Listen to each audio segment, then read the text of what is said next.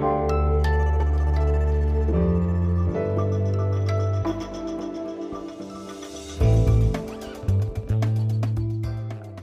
Politikteil, der wöchentliche Politik-Podcast von Zeit und Zeit Online.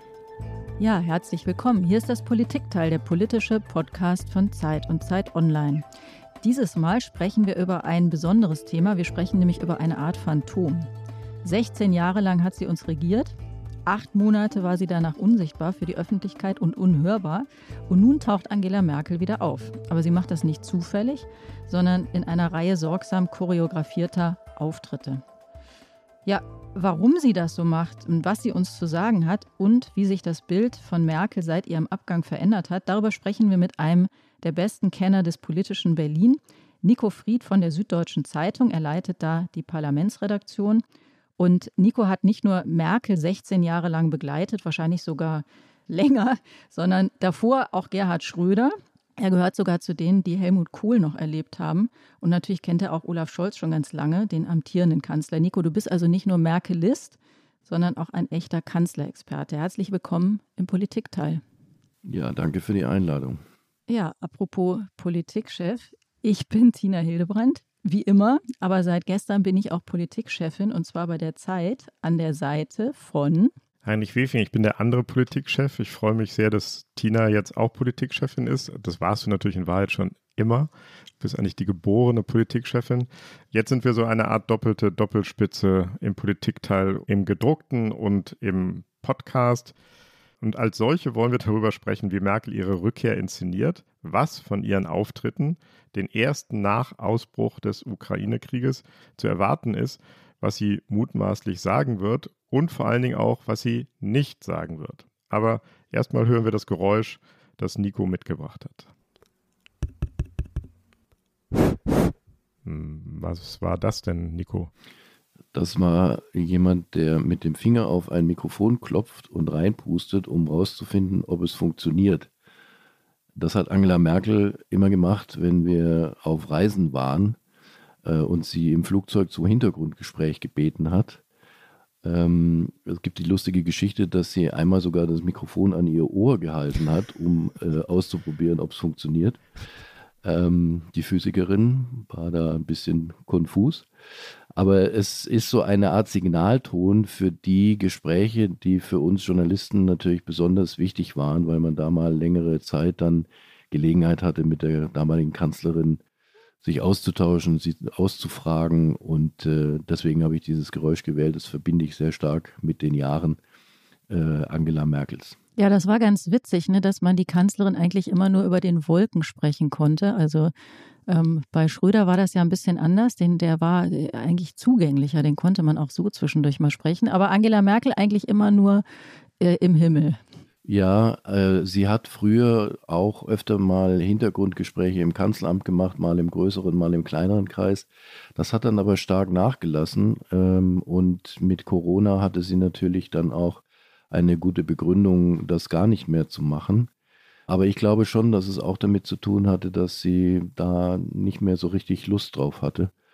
Und ähm, deswegen hat sie das im Laufe der Zeit eingestellt und man hat tatsächlich hauptsächlich noch im Flugzeug dann die Gelegenheit gehabt. Manchmal konnte man sie im Bundestag noch direkt ansprechen. Sie ist ja immer den gleichen Weg gegangen vom Nordportal äh, zu ihrem Büro, was sie im Reichstagsgebäude hat, und dann in den Plenarsaal und dann eben nach der Sitzung wieder zurück. Und gelegentlich äh, konnte man dann da in der Ecke versuchen, mit ihr ins Gespräch zu kommen. Manchmal hat es geklappt, manchmal nicht, aber das waren dann natürlich auch nur sehr kurze Begegnungen. Ich glaube, du warst aber einer der wenigen, vielleicht sogar der Einzige, der sich das getraut hat, Nico. Weil sie konnte ja auch sehr, äh, einen sehr, sehr stehen lassen. Ne? Du hast dich Absolut. nicht getraut, Tina. Nee. Absolut. Also sie, sie ist eigentlich freundlich im Umgang, das äh, kann man ja nicht anders sagen, aber gegenüber Journalisten kann sie durchaus auch so tun, äh, als ob man sich noch nie gesehen hätte und einfach vorbeigehen und weitergehen. Ich glaube, ihr müsst nochmal erklären, das mit dem Himmel und dem Flugzeug und so. Ich glaube, den meisten Hörerinnen und Hörern ist nicht klar, es gibt diese Reisen, die die Bundeskanzlerin oder jeder Bundeskanzler in ferne Länder unternimmt.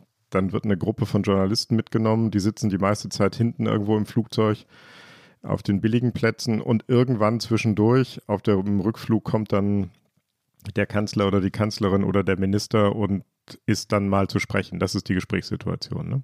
Genau, also ähm, das ist der eigentliche Grund, warum äh, Berliner Korrespondentinnen und Korrespondenten auf diese Reisen mitgehen, weil äh, an den Orten, wo man hinreist, da gibt es ja meistens schon lokale Korrespondenten, aber das Wichtige ist die Reise selbst, also die Flüge, weil man da Gelegenheit hat, mit der Kanzlerin, dem Kanzler, aber auch mit den Ministern auf anderen Reisen oder eben auch mit äh, Mitarbeitern äh, ins Gespräch zu kommen.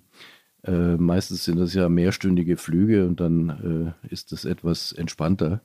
Und ähm, ja, das, das ist die Situation auf diesen, auf diesen Flugreisen. Die werden übrigens von den Redaktionen selber bezahlt. Also es ist nicht so, dass wir da auf Staatskosten mitfliegen. Gut, dass du das genau. nochmal sagst. Genau. Lass uns mal hören, was Merkel kurz vor ihrem Abschied, was sie so gesagt hat zu ihren Plänen für danach. Und dann werde ich vielleicht versuchen, was zu lesen. Dann werden mir die Augen zufallen, weil ich müde bin. Und dann werde ich ein bisschen schlafen. Und dann schauen wir mal, wo ich auftauche.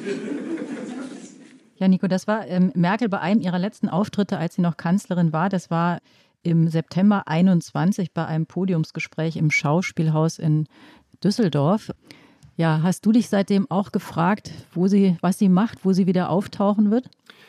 Ja, natürlich. Ähm, ich habe auch versucht, mit, mit ihren Mitarbeitern da und Mitarbeiterinnen mal nachzuhorchen. Und äh, es war eigentlich so, wie sie es angekündigt hat. Sie ist erstmal ins Abklingbecken, wenn man so will, gegangen und hat sich ausgeruht und erholt. Sie war wohl auch an der Ostsee dann ein paar Wochen, äh, hat da Urlaub gemacht dann zum Jahresanfang, war in Italien, was glaube ich weniger erfreulich war, weil da schon sehr viel Aufmerksamkeit dann verbunden war mit ihrem Aufenthalt. Es gab ja dann auch Fotos, wie sie durch Florenz geht und so. Die wurden dann auch in den sozialen Medien natürlich gegengeschnitten mit dem Krieg in der Ukraine und wie die Ex-Kanzlerin sich das denn erlauben könne, da diesen Urlaub zu machen. Ich glaube, da spätestens hat sie schon gemerkt, dass auch Ex-Kanzlerin immer noch eine, eine Person der, des öffentlichen Interesses ist. Ähm, und dann im Frühjahr, so nach und nach, hat sie dann ihre Pläne entworfen, wie sie auf die öffentliche Bühne zurückkehren möchte, ohne jetzt sozusagen wieder komplett am politischen Geschehen teilzunehmen. Aber durch die, durch die Ereignisse war ja völlig klar, dass sie das nicht unkommentiert einfach so geschehen lassen kann. Meinst du, ihr ist das schwer gefallen? Es gab ja, als sie, also es gab ja schon bevor sie aufgehört hat, im Grunde immer die die eine Fraktion, die gesagt hat, die äh, Frau Merkel wird sich umdrehen und in ein anderes Leben entschwinden und andere haben gesagt, das kann die gar nicht. So ein Politiker ist ja wie so ein Hochleistungssportler, der äh, fällt da in ein tiefes Loch und sie, auch sie wird dann merken, dass doch im Prinzip sie gar nicht anders kann, als Politik zu machen. Meinst du erst das oder weißt du vielleicht sogar, ob es ihr schwer gefallen ist, diese Karenzzeit sich aufzuerlegen? Ehrlich gesagt glaube ich nicht, dass es ihr schwer gefallen ist, allein schon, weil sie zum Ende ihrer Amtszeit hin ja wirklich sehr erschöpft war. Also das war jedenfalls mein Eindruck. Ähm, sie war erschöpft, sie war auch ein bisschen genervt in der Öffentlichkeit, gerade auch gegenüber Journalisten, kurz angebunden und so. Also ich glaube, dass sie wirklich froh war, ähm, dann nach diesen 16 Jahren erstmal Zeit für sich zu haben. Und ehrlich gesagt, ich traue ihr auch wirklich zu, dass sie ein anderes Leben nach der Politik führt. Sie hat ja wirklich viele Interessen. Sie äh, ist nicht darauf angewiesen, jetzt irgendwie mit Reden äh, oder Vorstands- oder Aufsichtsratposten äh, Geld zu verdienen. Ähm, jedenfalls ist das nicht, nicht ihre Art, glaube ich. Ähm, und ähm, das Problem ist nur, dass durch den Krieg in der Ukraine ihre ja, ihr Vermächtnis, äh, ihre Leistung einfach noch einmal komplett äh, in Frage gestellt wurde. Und da, da kann, das kann sie nicht einfach äh, geschehen lassen und sagen, ich bin jetzt nicht mehr Kanzlerin und deswegen äußere ich mich dazu nicht. Zum Überfall auf die Ukraine hat sie ja zunächst nur zwei sehr karge Erklärungen verfassen lassen, schriftlich. Die eine lese ich mal vor. Zitat, dieser Angriffskrieg Russlands markiert eine tiefgreifende Zäsur in der Geschichte Europas. Für diesen eklatanten Bruch des Völkerrechts gibt es keinerlei Rechtfertigung. Ich verurteile ihn auf das Schärfste. Zitat Ende. Das war schon irgendwie das absolute Minimum, was man sagen musste, oder? Ja, ich glaube, dass es ihr da vor allem auch darum ging, in der Kontinuität der Bundesregierung zu sagen, ich unterstütze äh, Olaf Scholz äh, und die Aktivitäten der Bundesregierung in dieser Hinsicht und ähm, natürlich auch diesen, diesen Krieg zu verurteilen. Ja, ich glaube, das war das Mindeste, aber sehr viel mehr hätte ich jetzt von ihr auch nicht erwartet. Es gab dann noch ein zweites Statement, das war nach den Geschehnissen in Butscha, nach dem Massaker in Butscha.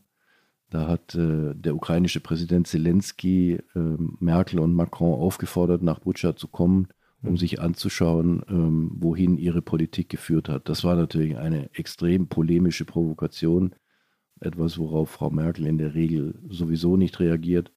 Und sie hat dann ein ganz karges Statement ähm, noch einmal abgeben lassen, indem sie die Entscheidung von 2008 verteidigt hat, die Ukraine damals nicht in die NATO aufzunehmen, was ja als der Urfehler in der Ukraine-Politik von einigen gesehen wird. Und ähm, meinst du, Nico, das war richtig, dass sie so lange nichts oder so wenig gesagt hat? Tja, richtig, richtig oder falsch. Ich meine, das muss letztlich auch sie beurteilen. Sie ist, sie hat natürlich schon den Vorteil, anders als der Bundespräsident, der sich ja sehr viel früher geäußert hat, dass sie nicht mehr im Amt ist. Das heißt, es gibt keine, ja, keine zwangsläufige Verpflichtung für sie, sich zu äußern.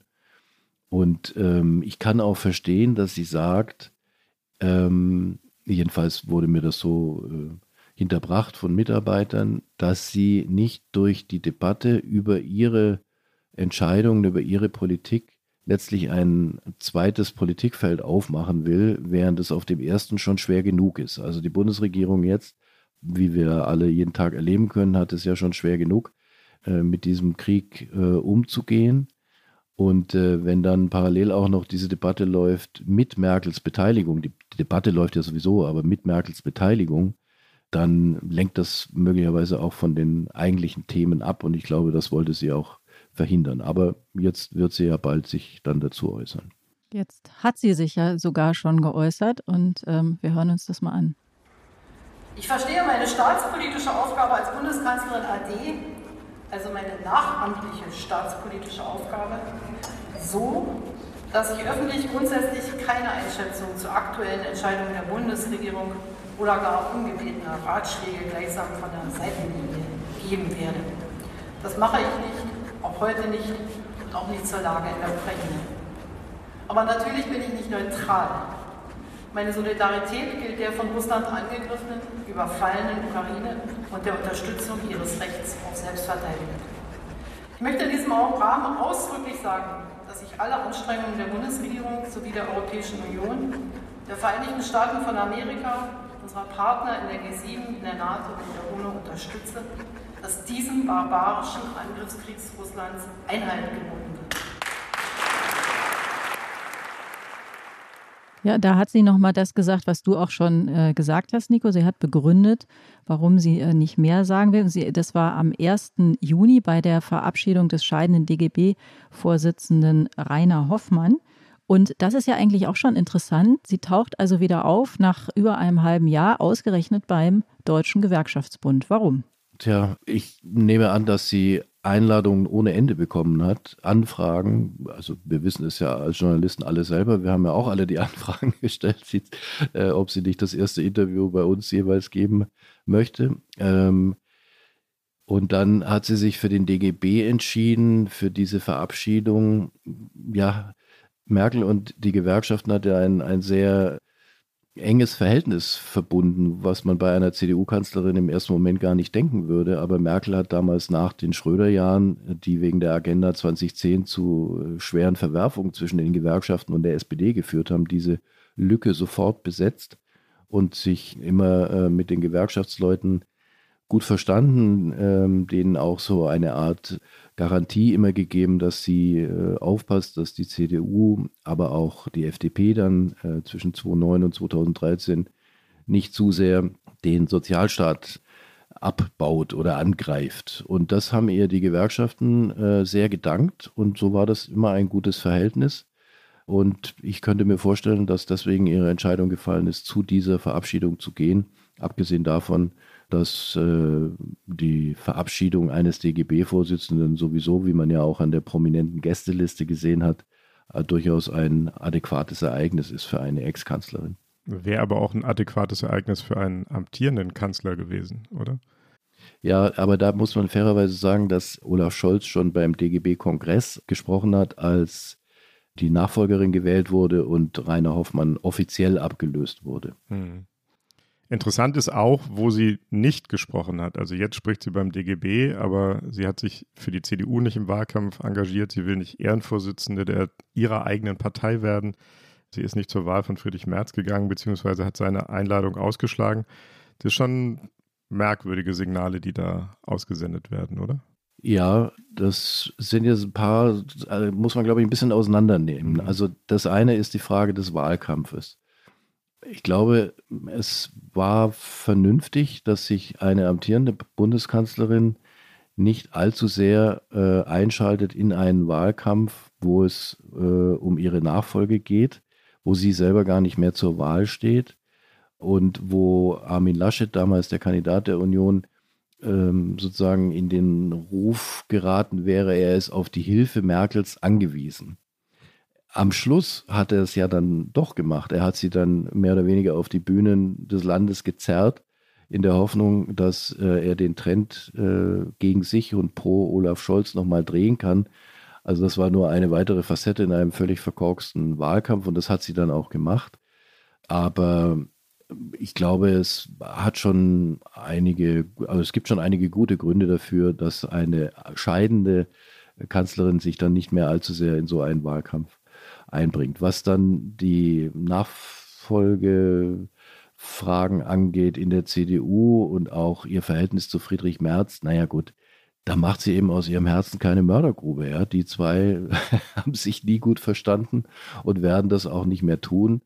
Und sie hat kein Amt mehr, weder in der Partei noch in der äh, Regierung. Also hat sie auch keine Verpflichtung, jetzt gute Miene zum bösen Spiel aus ihrer Sicht zu machen und jetzt so zu tun, als ob sie mit Friedrich Merz äh, ein äh, einigermaßen tragfähiges Verhältnis aufbauen könnte. Aber der ist ja nun mal CDU-Chef und im Grunde, Merkel ist ja immer so ein bisschen begleitet worden, in ihr, auch aus ihrer eigenen Partei raus, von dem Verdacht, dass sie doch eigentlich so ein bisschen zufällig in der CDU ist. Sie hat es ja mal beschrieben, dass es äh, auch ein bisschen so war in den ähm, Nachwendejahren oder in den Wendejahren.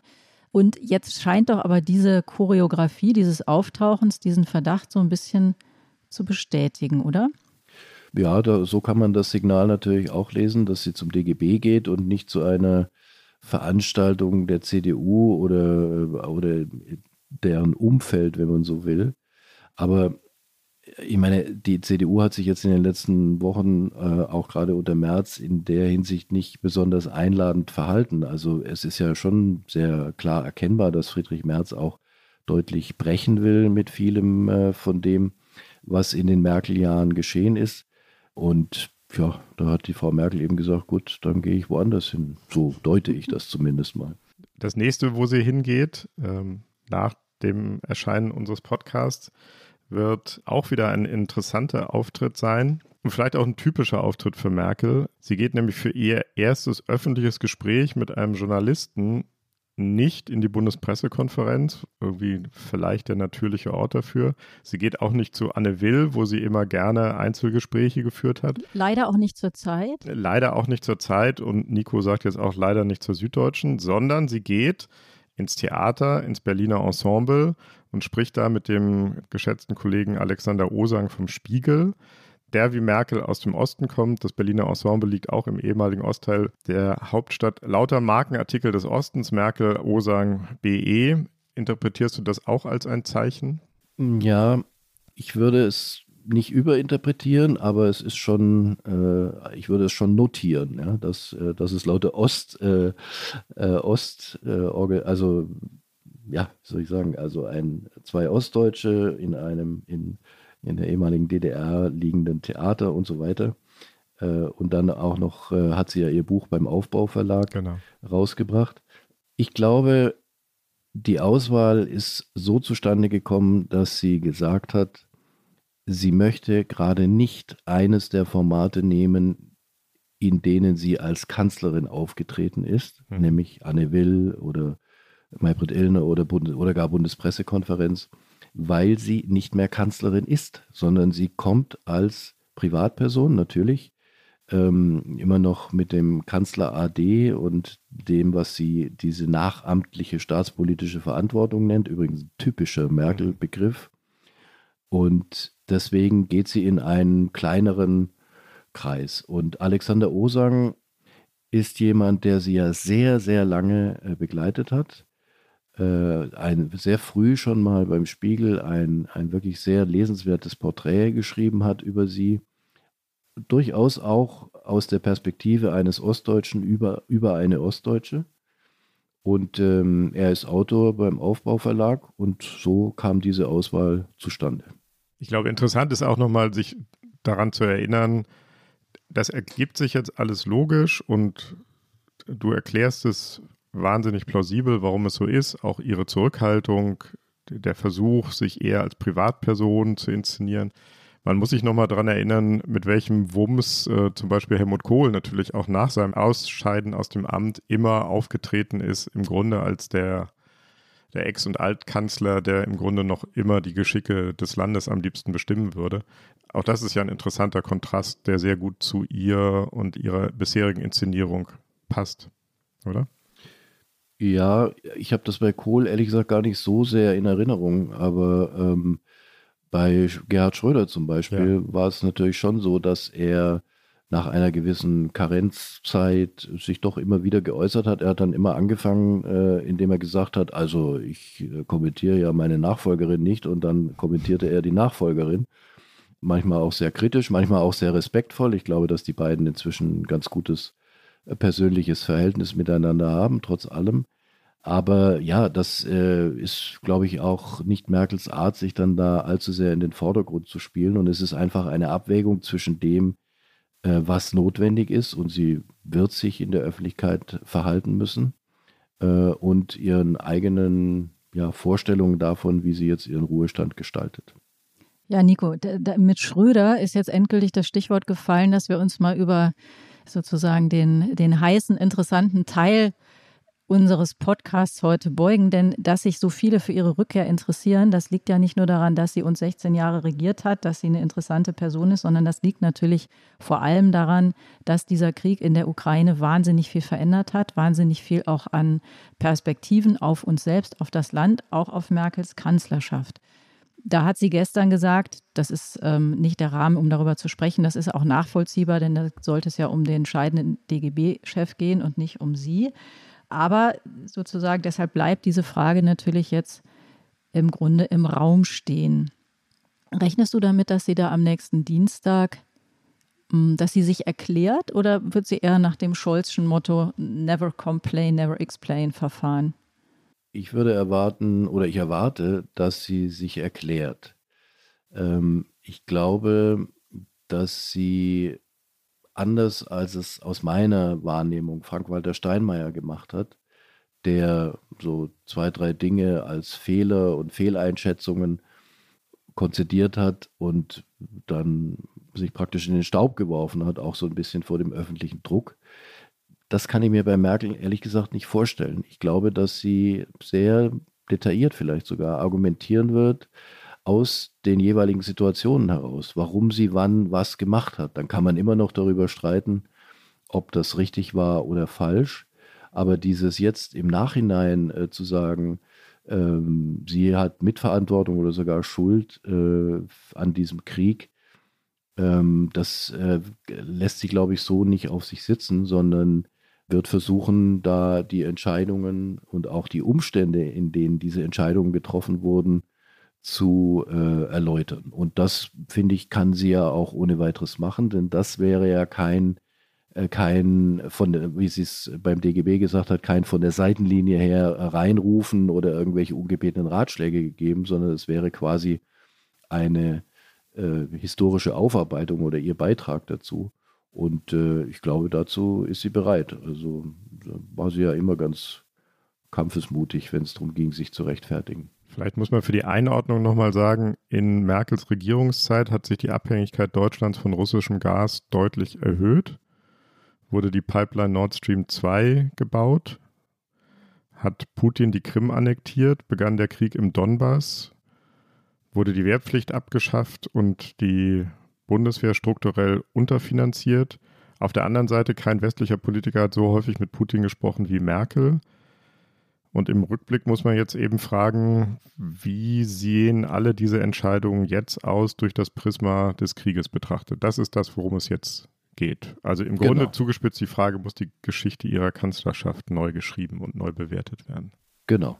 Ich glaube, da gibt es kein alles war richtig und alles war falsch, sondern da wurde, also da hat die Kanzlerin damals vieles unternommen, was, glaube ich, hilfreich war äh, und hat aber auch Fehler gemacht. Äh, wir können das ja gerne dann im Einzelnen da jetzt gleich nochmal durchsprechen. Wenn wir, wenn wir mal mit der, mit der Ukraine an sich beginnen, beginnt das eigentlich 2008 mit dieser Entscheidung auf dem NATO-Gipfel in Bukarest, die Ukraine und Georgien nicht in die NATO aufzunehmen, also so, einen, so einen schnellen Membership-Plan zu verabschieden, was dazu geführt hätte, dass sie sehr schnell aufgenommen würden. Das ähm, hat sie damals gegen den Druck der Amerikaner zusammen mit äh, Nicolas Sarkozy so durchgesetzt. Und das ist ein schönes Beispiel dafür, dass man vielleicht doch gelegentlich nochmal in den jeweiligen Zeiten äh, diese Entscheidung verorten sollte. Ich habe mal mir die ganzen Kommentare und Berichte damals zum äh, NATO-Gipfel angeschaut. Es gab natürlich die Forderung, verständlich von Osteuropäern die Ukraine aufzunehmen. Aber es gab auch sehr viele Westeuropäer, die das abgelehnt haben. Und das eigentliche Problem damals war auch nicht die Ukraine, sondern Georgien, wo man einen ziemlich wilden Präsidenten hatte mit äh, Saakashvili, bei dem man nicht so genau wusste, ob er die Chance, äh, dass die NATO ihm beispringt, sofort nützt, um irgendwelche Händel mit, äh, mit Russland anzuzetteln. Also ich will damit nur sagen, und wenn man die Kommentare von damals liest, dann steht eigentlich nirgends, auch in der deutschen Presse, dass das jetzt ein Riesenfehler war von Merkel und Sarkozy, sondern eigentlich liegt der Schwerpunkt eher darauf, dass es gut war, dass Deutschland und Frankreich innerhalb der NATO mal den europäischen Pfeiler gestärkt haben gegenüber den USA. Und was ich damit sagen will, ist, es gibt eben immer Unterschiede in der Beurteilung aus der Situation heraus und wie viele Jahre ist das jetzt her? 14 Jahre später. Hm. Wir haben das auch nochmal recherchiert. Wir haben uns das gerade für ein aktuelles Stück auch nochmal angeguckt. Ein ganz wichtiges Argument damals war ja auch, dass die Mehrheit der Ukrainerinnen und Ukrainer selber gegen einen NATO-Beitritt waren.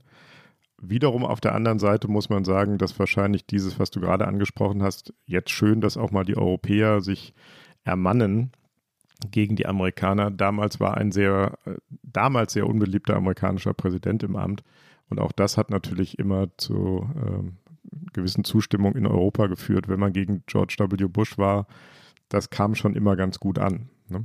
Wie, Absolut. Ja. Wie erinnerst du dich denn, Nico, also die, die, Kritik macht sich ja ganz stark auch fest an Nord Stream 2 und an der Tatsache, dass Nord Stream 2, das war ja ein langer Prozess der Planung dieser Pipeline, die auch vor Merkel begonnen hat, die, die dann aber sozusagen nochmal bestätigt oder wirklich in, in Stand oder in Kraft gesetzt wurde, ausgerechnet äh, nachdem ähm, Putin auf der Krim einmarschiert ist und das auch äh, klar war, dass das passiert war. Nach, er hatte am Anfang bestritten.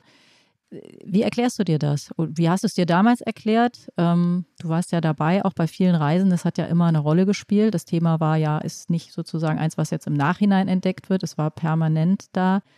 Warum? Tja, also richtig ist natürlich, dass die Entscheidungen für Nord Stream grundsätzlich schon vor ihrer Amtszeit fielen und diese ganze äh, Gasversorgungsfrage und Gaspartnerschaft mit Russland ja wirklich Jahrzehnte schon Tradition hatte. Da finde ich, hat Gerhard Schröder ja wirklich äh, einen Punkt auch in seinem Gespräch mit der New York Times, wo er darauf nochmal verweist, dass selbst er sich auf äh, alte Traditionen äh, stützen konnte, indem er mit Russland diese Gaspartnerschaft eingegangen ist. So, und dann war es natürlich so, dass Nord Stream 2 auch in der Bundesregierung umstritten war. Ähm, Sogar im Kanzleramt war es. Selbst im Kanzleramt, ja, ja. Also der außenpolitische Berater Christoph Heusgen war dagegen. Der, eher, er hat eben eher die diplomatischen Schwierigkeiten gesehen, insbesondere mit den Osteuropäern. Und äh, der Wirtschaftsberater Lars-Henrik Röller war dafür, klar, weil er wahrscheinlich eher aus wirtschaftlichen Notwendigkeiten heraus argumentiert hat. Und natürlich, das finde ich, wird immer ein bisschen zu wenig beachtet, gab es einen gewaltigen Druck auch aus der, aus der deutschen Wirtschaft. Also ich meine, wir sehen jetzt, welchen Druck die deutsche Wirtschaft, gerade äh, Pharmaindustrie und so, entwickeln kann gegen einen Gasboykott dann können wir uns vorstellen, wie groß damals auch der Druck war auf die Politik, dieses Projekt äh, bloß nicht einzustellen. Hat denn Merkel diesem Druck nachgegeben? Sie hat ja bis zuletzt immer wieder gesagt, das ist eine privatwirtschaftliche genau. Unternehmung. Da ja. habe ich immer gedacht, das glaubt sie ja selber nicht. Das glaubt sie selber nicht, ja. Äh, ja, natürlich, sie hat dem Druck am Ende nachgegeben, denn äh, man kann jetzt sagen, okay, da waren auch die SPD, Steinmeier und Gabriel, Wirtschaftsminister, Außenminister, die damals natürlich auch sehr stark drängten. Äh, aber sie hat die Entscheidung getroffen und seit dem berühmten Satz nach der, äh, nach der missglückten Osterruhe, wo sie sich entschuldigt hat und dann gesagt hat, am Ende bin immer ich verantwortlich qua Amt, gilt das auch hier. Sie hat diese Entscheidung mitgetragen und ich glaube, das ist auch der Punkt, wo sie am, äh, ja, wo, wo, man ihr am meisten äh, Vorwürfe machen kann, dass sie da die Situation falsch äh, eingeschätzt hat. Wobei ich einen Gedanken nur mal auch riskieren möchte bei Nord Stream 2. Wenn es stimmt, also er ist völlig unbestritten, dass das natürlich die Abhängigkeit vom Gas vertieft und dass man die, dass man besser äh, politisch mehr darauf gedrängt hätte, die erneuerbaren Energien voranzubringen und sich unabhängig zu machen. Aber wenn es stimmt, dass Putin mit Nord Stream 2 die Ukraine komplett isolieren wollte, dann finde ich, gibt es ein kleines logisches Problem bei der Frage, warum hat er dann, als Nord Stream 2 so gut wie fertig war, doch die Ukraine überfallen, wissend, dass das natürlich Nord Stream 2 erledigen würde als Projekt. Das äh, war ja sogar noch vor dem Krieg, dass äh, Olaf Scholz und Robert Habeck dann Nord Stream 2 gestoppt Vielleicht haben. Vielleicht hat er nicht geglaubt, dass der Westen genau. oder Deutschland es durchzieht. Das kann sein, mhm. ja. Und das ist sicher auch etwas, ähm, was mit den Merkel-Jahren zusammenhängt, denn wir erinnern uns, es gab ja schon vorher einige schwierige Ereignisse, ähm, äh, zum Beispiel die Vergiftung von Alexei Nawalny, wo ja die Forderung, jetzt muss Nord Stream 2 gestoppt werden, auch äh, eine Rolle gespielt hat äh, oder erhoben wurde und sie dann auch nicht darauf reagiert hat. Und möglicherweise hat äh, Putin gedacht, okay, ähm, das machen die nie, die Deutschen, das trauen die sich nicht, das können die sich auch nicht leisten. Und ähm, das war dann ein Irrtum. Ich würde ganz gerne nochmal auf diese Drucksituation damals zu sprechen kommen, als Merkel oder die Bundesregierung insgesamt äh, ihr Okay gegeben hat für den Bau von Nord Stream 2. Zum einen war es nach der Annexion des Krim und der Kämpfe im Donbass. Gleichzeitig war es die Situation, in der Merkel entschieden hatte, die Grenzen für Flüchtlinge aus Ungarn nicht zu schließen, dass sie also innenpolitisch sehr, sehr okkupiert war von der Migrations- und Flüchtlingspolitik. Andererseits muss man sagen, wir haben gerade über den Druck aus der Wirtschaft gesprochen. Es gab massiven außenpolitischen Druck von engen Verbündeten. Die Polen waren komplett auf der Zinne, weil auch sie fürchteten, diese Ostsee-Pipeline umgeht uns ganz gezielt. Die Ukrainer waren natürlich sowieso empört, die Balten waren empört, die amerikanische Regierung war empört, die EU-Kommission äh, hat in weiten Teilen dagegen protestiert und Verfahren eingeleitet. Und es gab einen Gipfel im Dezember, wo Merkel alles das beiseite gewischt hat und es auch geschafft hat, eine Mehrheit dafür zu bekommen. Also sie hat nicht nur dem Druck aus der Wirtschaft nachgegeben, sondern sie hat auch den anderen Druck, den es aus dem ganzen osteuropäischen und amerikanischen Umfeld gab, hat sie auch aktiv beiseite geschoben, um diese Entscheidung durchsetzen zu können. Also das ist schon ein bisschen mehr als nur ich gebe dem Druck aus der Wirtschaft nach. Ja, ja, nee, das, das wollte ich damit auch nicht sagen, sondern ich glaube, dass das ein Motiv war hm. dafür, dass sie dann am Schluss gesagt hat, okay, wir machen das.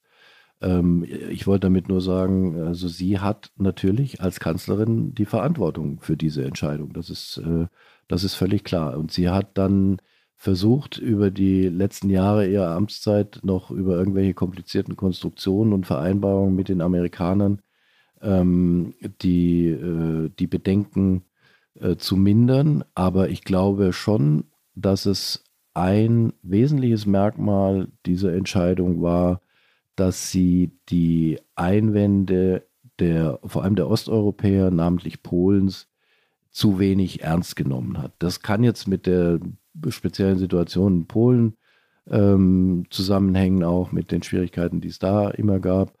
Ähm, aber ich will jetzt auch nicht zu viel ineinander äh, quirlen. Ja? Aber das ist, glaube ich, ein, ein Merkmal, was äh, besonders äh, deutlich zutage getreten ist in dieser Entscheidung. Und es ist interessant, ein Satz noch, es ist interessant, finde ich, weil Merkel eigentlich innerhalb der EU gerade auch als Ostdeutsche, das hat sogar Viktor Orban mal zu ihr gesagt, immer als jemand galt, der die osteuropäischen Interessen zumindest gut verstanden hat. Und deswegen ist es schwer nachvollziehbar, warum das an dieser Stelle nicht funktioniert, also bei ihr nicht äh, funktioniert hat. Da hänge ich noch äh, einem Satz, nach dem du vorhin gesagt hast. Du hast gesagt, sie hat die Situation falsch eingeschätzt. Und das ist eine Frage, die ich mir eben manchmal stelle. Oder hat sie sie richtig eingesetzt, aber das Falsche getan? Und zwar eben schon aus damaliger Sicht. Es gibt ja Fehler, die sich im Nachhinein erst als Fehler erweisen. Das hast du beschrieben. Die Umstände waren andere. Das vergisst man dann oft. Es gibt aber natürlich auch Situationen, wo einer eigentlich in der Situation schon weiß, es ist falsch, was ich mache. Und das ist eine Frage, die ich mir oft gestellt habe. Was denkt denn ähm, Angela Merkel wirklich über diese Sache selber? Unabhängig von allen Drücken. Ja, das kann gut sein, aber das, das wissen wir nicht. Also äh, das ist ja immer der Versuch von uns Journalisten, nicht nur aufzuschreiben, was jemand sagt, sondern möglichst auch noch zu wissen, was, was er oder sie denkt. Leider gelingt das nicht. Äh, ich, ich weiß es nicht, ich kann die Frage nicht beantworten. Eins, glaube ich, hat schon eine Rolle gespielt, dass sie wohl auch nicht für möglich gehalten hat, dass Putin so weit gehen würde, wie er jetzt gegangen ist. Da hat das, äh, glaube ich, hat sie auch überrascht, obwohl sie sich nie Illusionen darüber gemacht hat. Ähm, also was sein strategisches Ziel ist und welche Vorstellungen von einem Wiederaufbau des ehemals sowjetischen Imperiums er hat. Und deswegen glaube ich auch, hat sie Nord Stream 2 für vertretbar gehalten eben aus dieser Erfahrung heraus auch, dass ähm, beim Gas eigentlich das über all die Jahrzehnte auch in schwierigen Situationen immer, immer funktioniert hat. Aber das ist jetzt wirklich Spiegenkö äh, wie sagt man? Äh, Spiegenkögerei oder so. Spökenkiekerei, genau. äh, ich ich, ich kann es nicht sagen. Ich wollte noch einmal ganz kurz nachfragen. Es wurde ja viel darüber geschrieben, nicht nur spekuliert, sondern auch geschrieben und ähm, beobachtet, wie das Verhältnis zwischen Putin und der Kanzlerin war. Die haben sich sehr häufig getroffen. Merkel ist immer wieder hingefahren. Er spricht Deutsch, sie spricht Russisch. Was hast du bei deiner Beobachtung von Merkel in all den Jahren für einen Eindruck gewonnen, wie sie auf Putin schaut? Also ich habe es so erlebt, dass sie, dass dieses Verhältnis ein sehr offenes Verhältnis war. Die haben offen miteinander gesprochen, nicht nur bei ihren Treffen, sondern in den vielen, vielen Telefonaten, die sie auch miteinander geführt haben, nach allem, was man hört. Ich habe das mal nachgezählt. Es gibt keinen äh, Staatspräsidenten oder, oder Kollegen von Merkel, mit dem sie so oft gesprochen hat wie Putin, auch nicht mit amerikanischen Präsidenten, selbst wenn man die alle zusammenzählt. Ähm, also da, das war sehr intensiv, äh, es war sehr offen. Das Problem war immer, nach allem, wir waren ja nicht dabei, aber was uns so erzählt wurde, dass Putin, das ist ja offensichtlich auch heute noch so, jedes Gespräch erstmal mit einem langen Vortrag eröffnet, was äh, der Westen jetzt wieder alles falsch gemacht hat. Und äh, den muss man über sich ergehen lassen und dann äh, kann man sozusagen über die einzelnen Punkte dann auch reden. Das hat sie gemacht. Ich glaube, dass sie über die Jahre illusionslos geworden ist, äh, was seine Person angeht äh, sie wusste, dass er, oder sie hat es erlebt, dass er Vereinbarungen im Zusammenhang mit dem Ukraine-Konflikt nicht eingehalten hat, dass er sehr tricky vorgegangen ist, indem er irgendwelche Formulierungen dann anders ausgelegt hat, dass er sie belogen hat.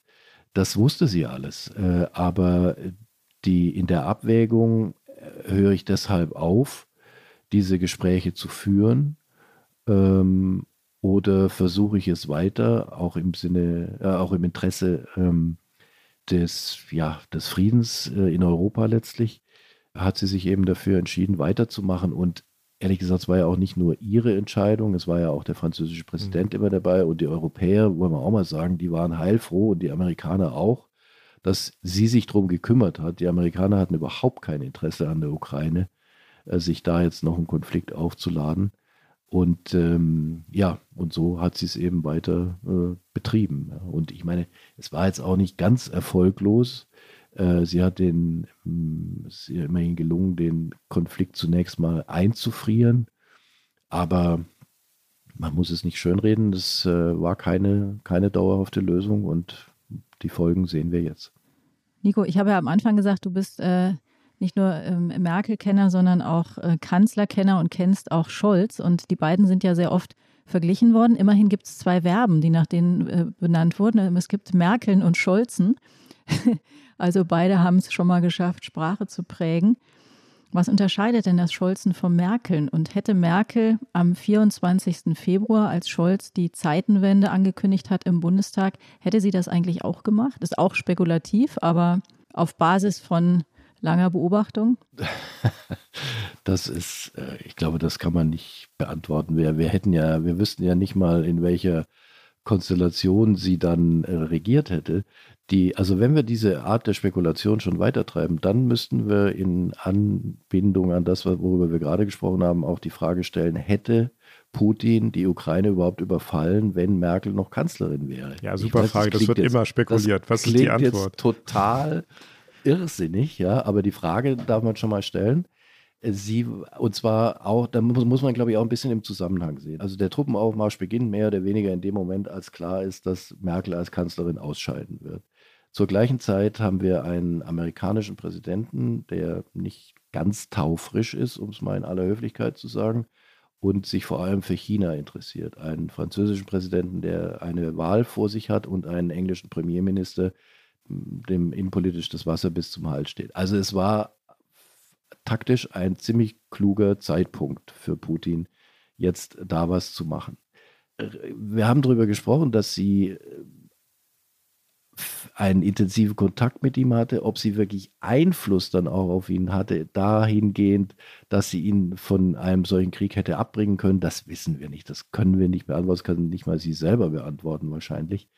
Aber möglicherweise wären die ganzen Gespräche und Bemühungen im Vorlauf äh, anders gelaufen. Aber es ist spekulativ so. Und, äh, Aber du hältst es für möglich.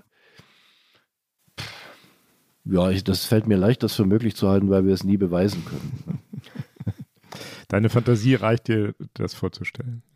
Ja, ja also ich, ich würde nicht so weit gehen, oder ja, ich glaube einfach, möglicherweise wären die Wochen und Monate vor diesem Krieg wenn es ihn denn gegeben hätte, anders gelaufen. Ja. Äh, das ist überhaupt kein Vorwurf an irgendjemand, auch nicht an Olaf, an Olaf Scholz, sondern einfach aus der Kontinuität dieser Beziehung heraus hätte es sein können, dass Merkel ähm, da anders hätte auf ihn einwirken können, aber wir wissen es nicht. Ganz kurz noch ein Einschub, weil du da gerade auch Biden, den nicht mehr ganz taufrischen amerikanischen Präsidenten erwähnt hast. Der kennt sich ja nun mit der Ukraine extrem gut aus der war da sehr häufig. Der hat immer wieder sich bemüht, da die Korruption zu bekämpfen. Und in der Kontinuität seines Denkens, auch seiner Auseinandersetzung mit Putin, ist es wahrscheinlich eher ein prägender Faktor gewesen, dann auf Konfrontation zu gehen. Aber ich würde ganz gerne die Spekulation hier kurz beenden und nochmal die Frage wiederholen, die Tina gestellt hat. Die finde ich nämlich super.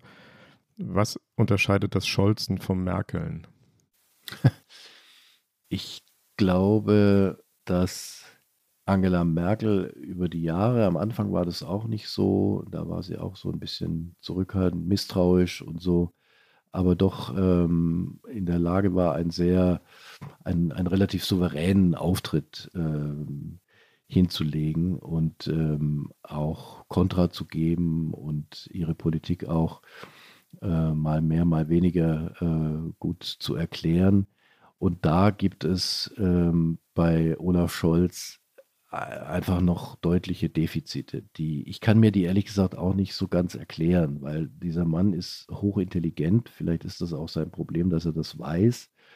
Ähm, und äh, er einfach, er erweckt einfach immer den Eindruck, ähm, dass die anderen alle dümmer sind als er und er es am Schluss eben am besten weiß. Und ähm, selbst wenn es so wäre, was relativ unwahrscheinlich ist, ähm, finde ich, sollte er es als Bundeskanzler nicht so vor sich hertragen.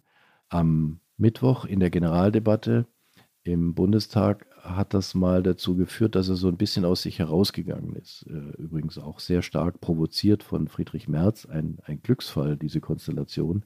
Mhm. Äh, Friedrich Merz ist eigentlich Olaf Scholz' bester Mann, weil er ihn äh, antreibt zu äh, ja, einfach ähm, zu Höchstleistungen. Emotionalen Höchstleistungen. Ja zu, ja, zu emotionalen Höchstleistungen. Naja, ich finde schon, dass in der Rede äh, Olaf Scholz äh, zum ersten Mal so detailliert auch auf die Waffenlieferungen eingegangen ist und aber auch sich gewehrt hat gegen äh, all die Halbexperten und so, die dann irgendwas von ihm fordern. Ähm, das war schon, war schon ganz beachtlich. Und ähm, da habe ich mich so ein bisschen erinnert gefühlt auch an Angela Merkel in Zeiten der Corona-Krise. Das kann man nicht vergleichen wirklich, aber da hatte sie ja auch so ein paar emotionale Auftritte dann äh, im Bundestag. Also der, ich, für mich ist der Hauptunterschied der, dass Angela Merkel eigentlich nie, und das äh, erklärt, glaube ich, auch ihre dauerhaft hohe Popularität, nie von oben herab gewirkt hat. Und das ist bei Olaf Scholz im öffentlichen Auftritt meines Erachtens nach wie vor ein Problem. Obwohl sie sicher auch nicht weniger klug war als er oder ist. Ja, das mag sein, aber sie hat das nie so mhm. vor sich hergetragen. Ne? Du hast ja vorhin, oder sie hat ja selber die nachamtliche staatspolitische Verantwortung äh, äh geprägt, diesen Begriff. Kann man das abkürzen irgendwie? Fällt uns bestimmt was ein. Tatsächlich wird sie ja, äh, also jeder Kanzler wird Altkanzler, aber sie wird auch die erste äh, Altkanzlerin sein, die wir dann haben. Ist vielleicht auch nochmal eine neue Rolle.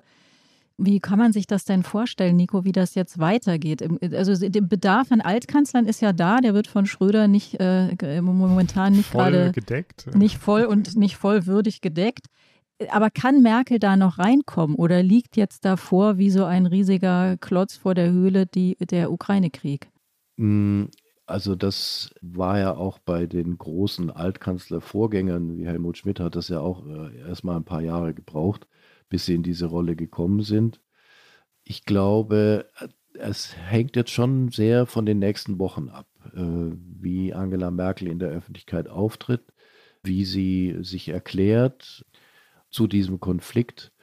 Und das wird ihr Bild mm, ja weiter prägen. Also es gibt ja schon ein Bild von ihr und es wird äh, da neue Facetten dazu geben. Ich glaube allerdings auch, dass ähm, es eine starke Polarisierung gibt, was die Person Merkel angeht. Das haben wir ja in den letzten Jahren eigentlich schon länger erlebt. Ähm, es gibt einfach die, die alles äh, Mist finden und äh, sagen, dass sie das Land zugrunde gerichtet hat und äh, am Ukraine-Krieg auch äh, schuldig ist.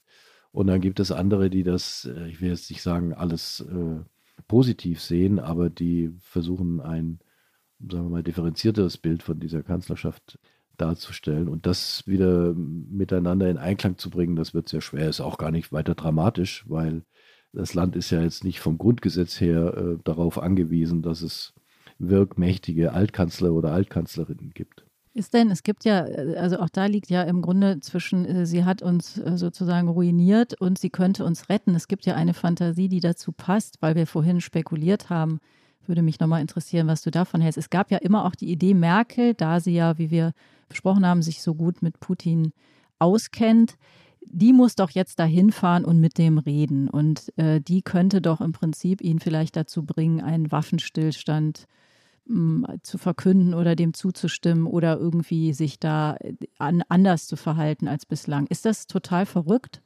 Äh, im, zum gegenwärtigen Zeitpunkt ist das ich, jetzt nicht total verrückt, aber glaube ich nicht realistisch. Und äh, zu so einer Verständigung oder zu einer Einigung über eine Vermittlung von Angela Merkel bräuchte es ja zwei. Äh, das wäre zum einen Putin und zum anderen die Ukraine. Und äh, ich kann im Moment ehrlich gesagt nicht so richtig einschätzen, wie der Blick von Präsident Zelensky auf Angela Merkel ist, äh, nach, auch nach den Äußerungen, über die wir vorhin schon gesprochen haben, nach dem Massaker von Butscha, ähm, ob er das akzeptieren würde. Aber gut, er war offensichtlich auch nicht dagegen, dass Gerhard Schröder es mal versucht. dann sollte er mit Angela Merkel auch äh, einverstanden sein. Aber der Punkt ist der, es muss eine Situation überhaupt erstmal geben, in der solche Gespräche Sinn machen. Und das scheint mir im Moment noch nicht gegeben. Einfach, wenn man aufs Schlachtfeld blickt, weil die äh, russische Seite natürlich im Moment äh, wahrscheinlich den Eindruck hat, dass sie den Donbass erobern kann und äh, die ukrainische Seite im Moment auch nicht gerade in der Situation ist, wo man jetzt einen Waffenstillstand möchte. Und wenn es denn überhaupt dann dazu käme, dass Merkel da eine Rolle spielt, dann müsste sie von äh, mindestens der Bundesregierung, also von Olaf Scholz, besser noch von der EU oder wem auch immer, damit beauftragt werden, ganz offiziell. Also es ist nichts, was sie jetzt sozusagen in eigener Initiative machen kann. Und ich glaube, das ist auch ihre Sicht darauf. Ähm, es hat mit Sicherheit schon die eine oder andere Anfrage in diese Richtung gegeben, aber sie hat das selber immer so gehandhabt mit ihrem Vorgänger übrigens, als Gerhard Schröder vermittelt hat für die Freilassung deutscher Staatsbürger in der Türkei. Da hat ihn Sigmar Gabriel damals angesprochen, da hat er gesagt, ich möchte aber, dass die Kanzlerin mich beauftragt. Und das hat sie dann auch gemacht. Und so würde sie es auch erwarten von äh, Olaf Scholz. Nico, ich würde noch mal einmal vielleicht jetzt so, wir kommen ja in die Schlusskurve, noch einmal den Blick so ein bisschen weiten oder woanders hinlenken. Wir haben darüber gesprochen, seit wie vielen Jahren du Kanzler und Kanzlerinnen beobachtest. Wir haben uns gefragt, ob man die Geschichte der Merkel-Kanzlerschaft jetzt nochmal sich neu anschauen und neu bewerten muss. Ich frage mich die ganze Zeit, müssen wir Journalisten, die wir sie beobachtet haben, unsere Arbeit auch nochmal neu angucken? Also wir haben das zuletzt in der Zeit nochmal gemacht. Wir haben uns nochmal angeschaut, was ist denn eigentlich so in den deutschen Leitmedien geschrieben worden über die Krim-Annexion, über Nord Stream 2 und äh, über ein paar andere Dinge im Verhältnis zwischen Deutschland und Russland. Da konnte man so den Eindruck gewinnen, dass schon über die Sachfragen sehr kritisch berichtet wurde, also speziell die Gefahren von Nord Stream 2 und in deiner Zeitung, in unserer Zeitung haben sehr viele immer wieder gesagt, diese Abhängigkeit von russischem Gas ist wirklich gefährlich. Äh, lasst uns das ändern. Nicht nur aus ökologischen, sondern auch aus politischen Gründen. Und in einem, jedenfalls in meiner Wahrnehmung, seltsamen Kontrast dazu stand, dass Frau Merkel in all diesen Dingen immer sehr vorsichtig angefasst wurde. Dass es sehr wenig Kritik an ihrer Russlandpolitik gab, die all diese Dinge ja mit eingeschlossen hat wenn du selber mal zurückguckst, jetzt nicht auf deine Arbeit, sondern auf die Arbeit ähm, so der westlichen Qualität, der deutschen Qualitätsmedien insgesamt, ist das ein bisschen auch unser blinder Fleck gewesen, dass wir vielleicht etwas zu positiv mit Merkel umgegangen sind, gerade auch in der Beziehung zu Russland? Große Frage, ich weiß, es ist jetzt schwierig ja. allgemein zu sagen, aber. Ja. Ich, ich würde es ehrlich gesagt gerne ich kann das eigentlich nur für mich beurteilen, weil was soll ich jetzt über Kolleginnen und Kollegen da, du hast es schon gesagt, es gab die Kritik äh, an, äh, an, insbesondere an der Nord Stream 2 Politik, die übrigens sehr stark schon verbunden war, diese Kritik auch mit Merkel, weil sie es gewesen wäre, die das hätte äh, rückgängig machen müssen. Ich für meinen Teil äh, würde sagen, ähm, also ich habe die sozusagen die Tragweite von Nord Stream 2 für mich persönlich als Journalist nicht überrissen. Das muss ich ganz ehrlich zugeben. Ich glaube, dass aber im Vordergrund über viele Jahre, äh, gerade wenn man das aus der Nähe beobachten konnte, schon sehr die Beschreibung der Bemühungen in der Ukraine stand. Also wir waren ja auf diesen Reisen dann auch immer dabei und da hat sie das ja auch äh, teilweise sehr ausführlich geschildert, bis in die kleinsten Details äh, von irgendwelchen Truppenbewegungen im Donbass und diese ganzen Generäle von den Separatisten, die kannte sie auch alle namentlich. Also der Eindruck, den man damals hatte, war der, dass sie sich da unheimlich reinkniet. Und ähm, das, glaube ich, hat dieses Bild der Vermittlerin sehr stark geprägt. Und dann würde ich sagen, ja, kann es schon sein, dass man die kritischen äh, Punkte äh, zu leicht äh, übersehen hat. Aber ich will in dem Zusammenhang auch nochmal an ein Ereignis erinnern. Ähm, das war bei der Münchner Sicherheitskonferenz, als Angela Merkel ihre letzte Rede auf der Münchner Sicherheitskonferenz hielt, die von der ganzen außenpolitischen Community umjubelt war. Ja. Äh, das äh, sei jetzt also ihr Vermächtnis und pipapo und äh, was für eine tolle Außenpolitikerin geht da verloren. Und in dieser Rede hat sie Nord Stream 2 auch verteidigt, indirekt. Das war dieser berühmte Satz, mit dem ein russisches Gasmolekül ist ein russisches Gasmolekül, egal durch welche Leitung es kommt. Also ich will mich nicht rechtfertigen, ich will, habe auch gar keinen Grund, jetzt Kolleginnen und Kollegen zu rechtfertigen, aber ein bisschen aus der heutigen Sicht äh, vielleicht auf dem einen Auge blind waren da nicht nur die Journalisten. Hm. Mir ging es auch nicht um Rechtfertigung, sondern einfach nur nee, mal nee. gucken, wie gucken ja, wir selber aber, auf unsere Arbeit ja, gelegentlich. Ja, ja, Das, das muss man immer, äh, glaube ich. In diesem Fall ist es natürlich ganz extrem, weil, äh, weil, weil es um einen Krieg geht mhm. äh, mit all den Folgen, die das hat. Nico, keiner geht hier raus ohne die Flop 5. Ja. ja. Klingt so begeistert. ist aber unsere legendäre Rubrik, die pflegen und hegen wir. Und dafür und ist es auch mit dir. Zeit.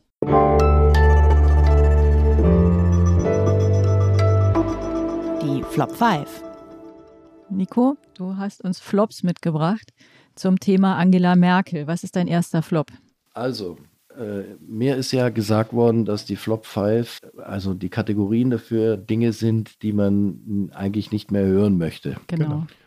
Im Zusammenhang mit Merkel. Und äh, das erste ist äh, bei mir, dass sie eine, eine Männermörderin, eine politische Männermörderin gewesen sei. Das fand ich deswegen schon immer aberwitzig, weil zu Zeiten des Aufstiegs von Angela Merkel in der CDU man ja nur aufsteigen konnte gegen Männer. Also sie hätte gar nicht die Gelegenheit gehabt, Frauen zu killen. Deswegen äh, halte ich das für eine absurde äh, Vorstellung.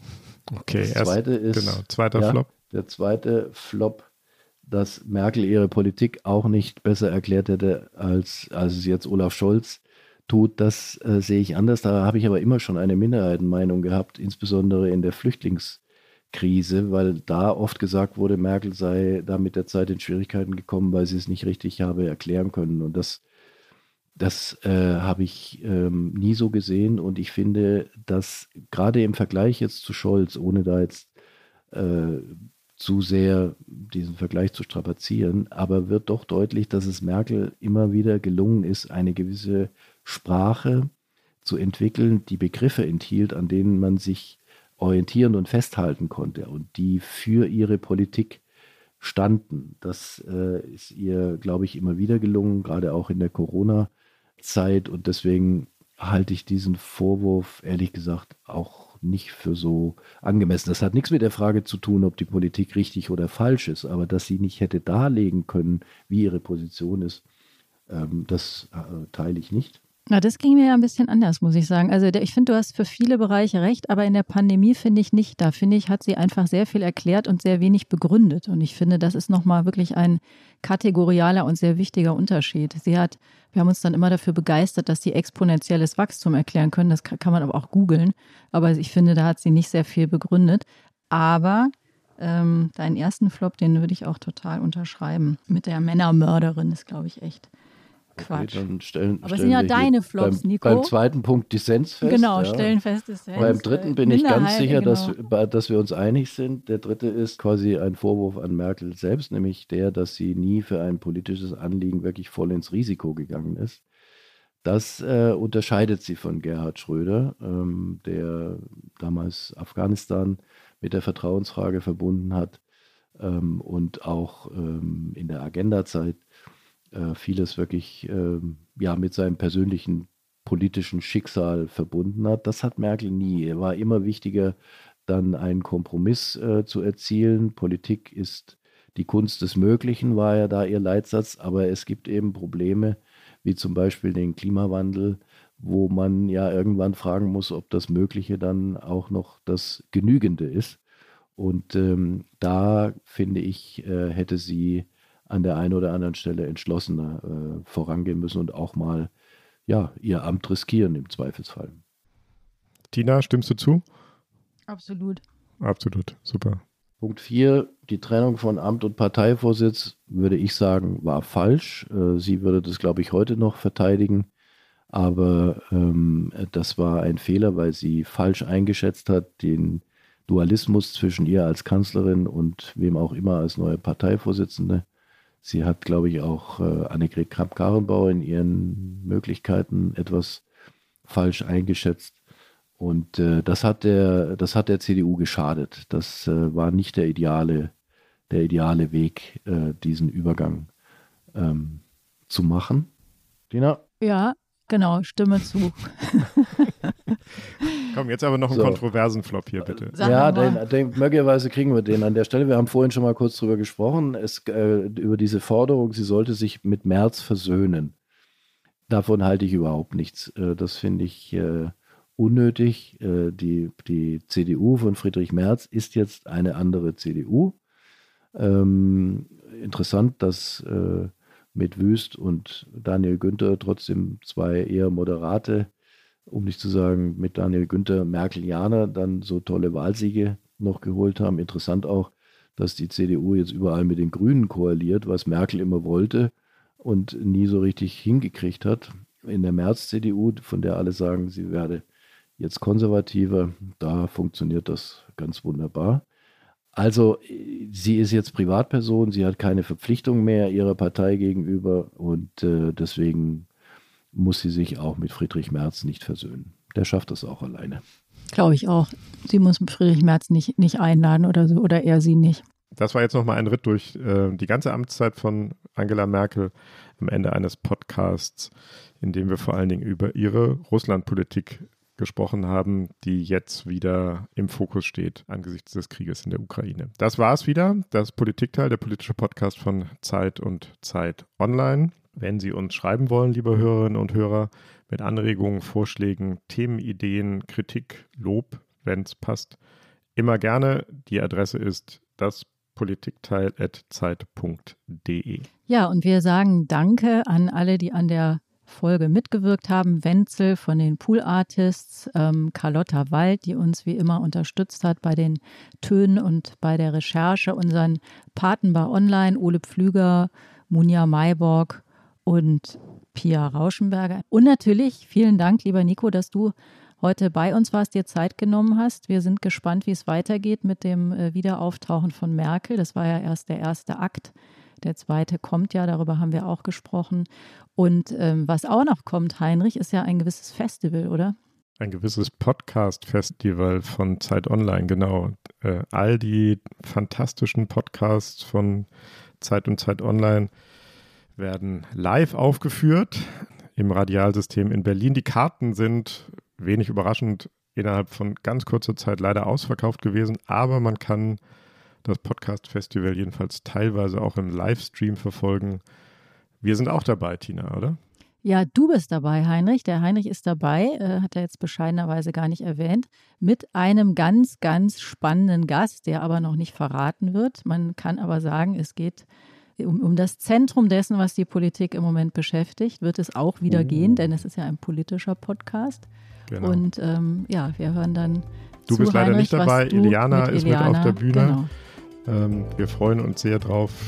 Hören sich auch das an. Vorher gibt es aber noch den regulären Podcast, dann wieder mit Iliana Grabitz und Peter Dausend.